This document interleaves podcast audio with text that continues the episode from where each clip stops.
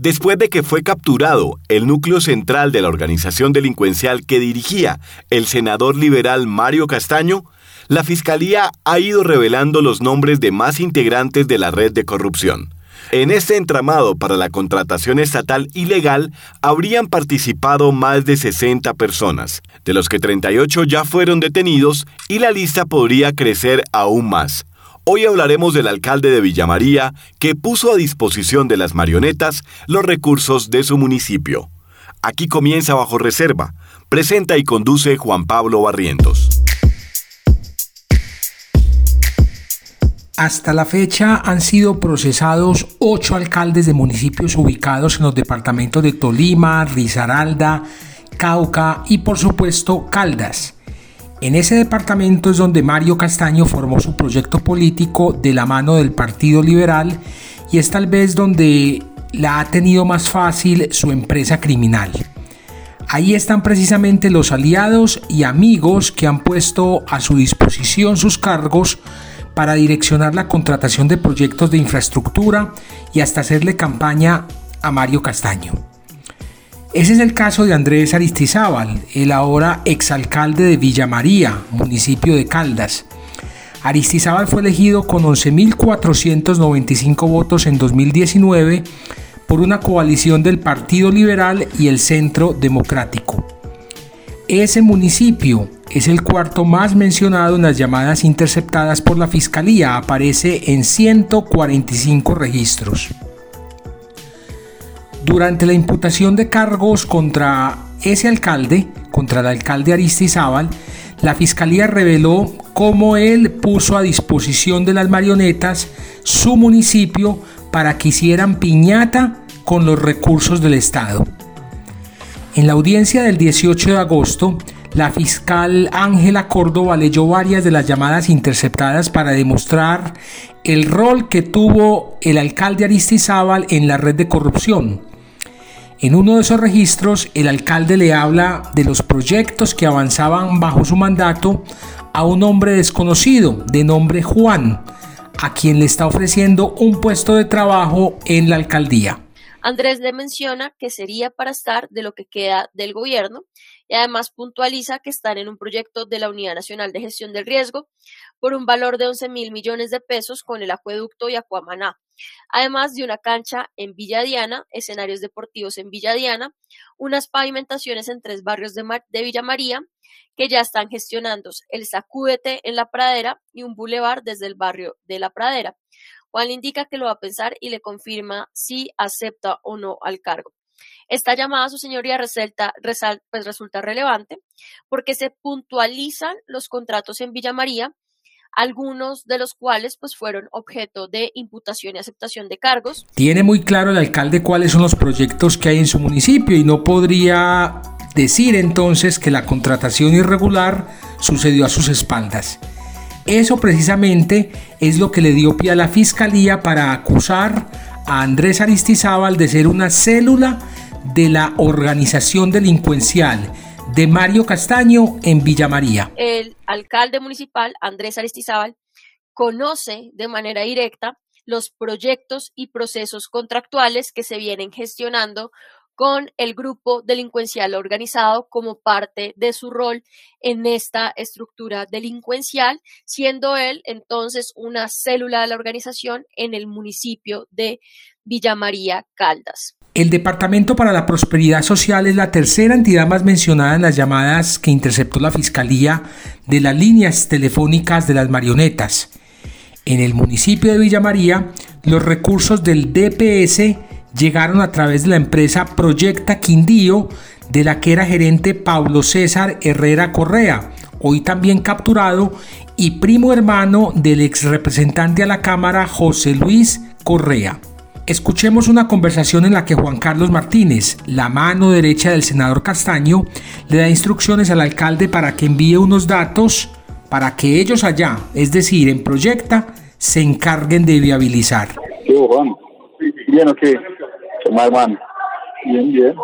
Ah, mándeme, el, correo, un correo institucional a donde le escriba la empresa que, que tiene eh, lo de la gerencia integral del DPS.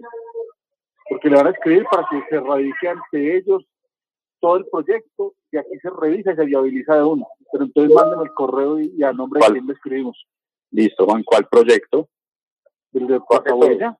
De Plaza Boya. Ah, bueno. Porque está por DPS, lo que pasa es que eso se sacó en una gerencia integral, ¿sí me entiendes? Sí. Entonces ya no es el DPS, sino ellos ya contrataron a esa empresa y esa empresa le escribió a usted, nosotros viabilizamos y, nosotros contratamos. Listo, manito, ya se lo mando. Juan Carlos Martínez no hacía parte de Proyecta Quindío, al menos de forma legal, pero con el audio es posible entender su rol de infiltrado en las empresas que terminaban obteniendo los contratos. Así también fue que se infiltró en la alcaldía de Villa María, donde el alcalde le abrió las puertas. Y con toda la razón, porque el hermano de Juan Carlos Martínez fue uno de los donantes de la campaña del alcalde Aristizábal en 2019. Uno de los donantes de la campaña es el señor Alfredo Martínez Rodríguez, quien donó el valor de un millón de pesos a la campaña Andrés Felipe Aristizábal. ¿Por qué este nombre es relevante? Porque esta persona, según lo referencia Santiago Castaño en su interrogatorio, es contador, que inclusive fungió como contador en la empresa Top Ingeniería y que además es el hermano del señor Juan Carlos Martínez Rodríguez. Hay otro episodio del que habla la Fiscalía y tiene que ver con una inspección que realizó el ente acusador en el municipio de Villa María. Escuchemos. Hombre desconocido le comenta a Andrés Aristizábal que una tercera persona de la fiscalía llegó de Bogotá hasta la alcaldía y dice necesitar unos contratos de Juan Carlos Martínez. Hombre desconocido le comenta a Andrés Aristizábal que le dijo a tercera persona que lo atendía mañana. El que nada debe, nada teme pero el alcalde Aristizábal tenía rabo de paja y desde que se enteró de la visita de la fiscalía dio la instrucción de que no entregaran ningún documento. Andrés Aristizábal le ordena al hombre desconocido que no le pueden entregar documentación a tercera persona, funcionario de la fiscalía, hasta tanto no tengan la identificación. Señoría, esta es la actitud que tiene el señor Andrés Felipe Aristizábal con diligencias judiciales adelantadas por la Fiscalía General de la Nación esto es propiamente una inspección judicial y una entrevista que se efectuó en el mes de diciembre en Villa María Caldas, que además su señoría buscaba recaudar documentación que es pública. Y la cosa se complica aún más porque la fiscalía se enteró de que el alcalde no solo le avisó a Juan Carlos Martínez de la inspección judicial que estaban adelantando en el municipio, que era para indagar justo por sus contratos, sino que le entregó copia de documentos clasificados. Y es importante también destacar cómo el señor Andrés Felipe Aristizábal, como alcalde en esa posición funcional, aprovecha el conocimiento que tiene de una inspección judicial que va a efectuar la Fiscalía General de la Nación para informarle a Juan Carlos Martínez y además su señoría, tal y como fue encontrado en la diligencia de allanamiento y registro a la residencia de Juan Carlos Martínez, le entrega inclusive acta de la diligencia de inspección y copia del formato de entrevista, su señoría. Documentos que es importante destacar para esa fecha están sometidos a reserva. Además de la relación delictiva que existía entre el alcalde de Villamaría y Juan Carlos Martínez como enlace de la red de corrupción de Mario Castaño, el señor Martínez tuvo varios contratos de prestación de servicios con ese municipio entre agosto de 2020 y diciembre de 2021 fue contratado cuatro veces y le pagaron un total de 52 millones de pesos. En esos cuatro contratos es el mismo objeto el siguiente. Contrato de prestación de servicios profesionales para coordinar los procesos de información en salud conforme al Plan de Intervención Colectiva PIC a través de la difusión de información en el marco de las estrategias implementadas con motivo del COVID-19. Esos contratos también fueron obtenidos de forma irregular. Se advierten las siguientes irregularidades del análisis de ese expediente contractual. Primero, el plan de intervenciones colectivas estuvo a cargo del Hospital de Villa María en virtud de un convenio entre el municipio y el hospital. Segundo, en la ejecución de ese convenio está precisamente la promoción y difusión de información en salud, entre otros tópicos, los relacionados con COVID-19. Tercero, su señoría, en la ejecución de ese plan de intervenciones colectivas a cargo del Hospital de Villa María en las carpetas ubicadas en la S, es decir, en el hospital, no se reportan las actividades de Juan Carlos Martínez como parte de la ejecución de este plan de interacción, de intervenciones colectivas. Pero eso no es todo, porque para justificar las actividades que Juan Carlos Martínez nunca hizo, copiaba y pegaba las supuestas actividades que hacía y entregaba informes de actividades falsos, de la misma forma en que lo hizo en el Senado de la República, como ya contamos en bajo reserva. Esos informes de supervisión, su señoría, tal y como se denota ese expediente contractual, son difusos.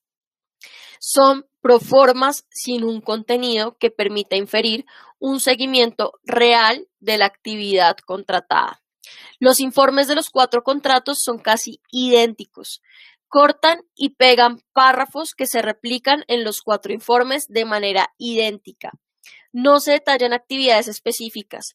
No hay un cronograma o una bitácora que permita comprender las actividades que supuestamente realizó Juan Carlos Martínez. Para terminar, hay un último dato que soltó la Fiscalía durante la audiencia de imputación.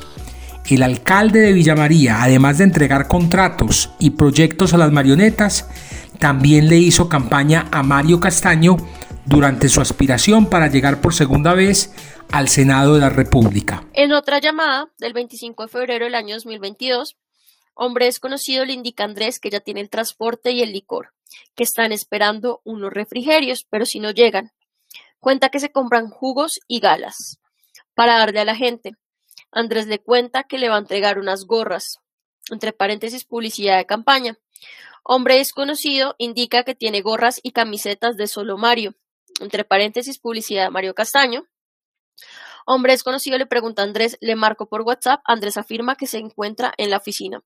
Señoría, ¿qué hace un alcalde municipal participando en política, específicamente los comicios electorales que se celebraron en marzo para escoger el Senado de la República. Tras la captura, el alcalde Andrés Aristizábal renunció a su cargo y ya fue posesionado un nuevo alcalde en Villa María.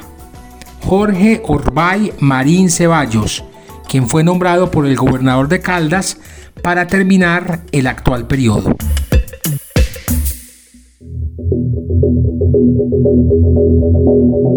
Bajo Reserva es un podcast de Vorágine, Periodismo Contracorriente, una producción de Ricardo Medivil para Virtua. En la producción sonora, Carlos Sanabria. Locución, Camila Gómez. Más investigaciones e historias en www.voragine.co y en redes sociales, arroba voragineco. Gracias por escuchar.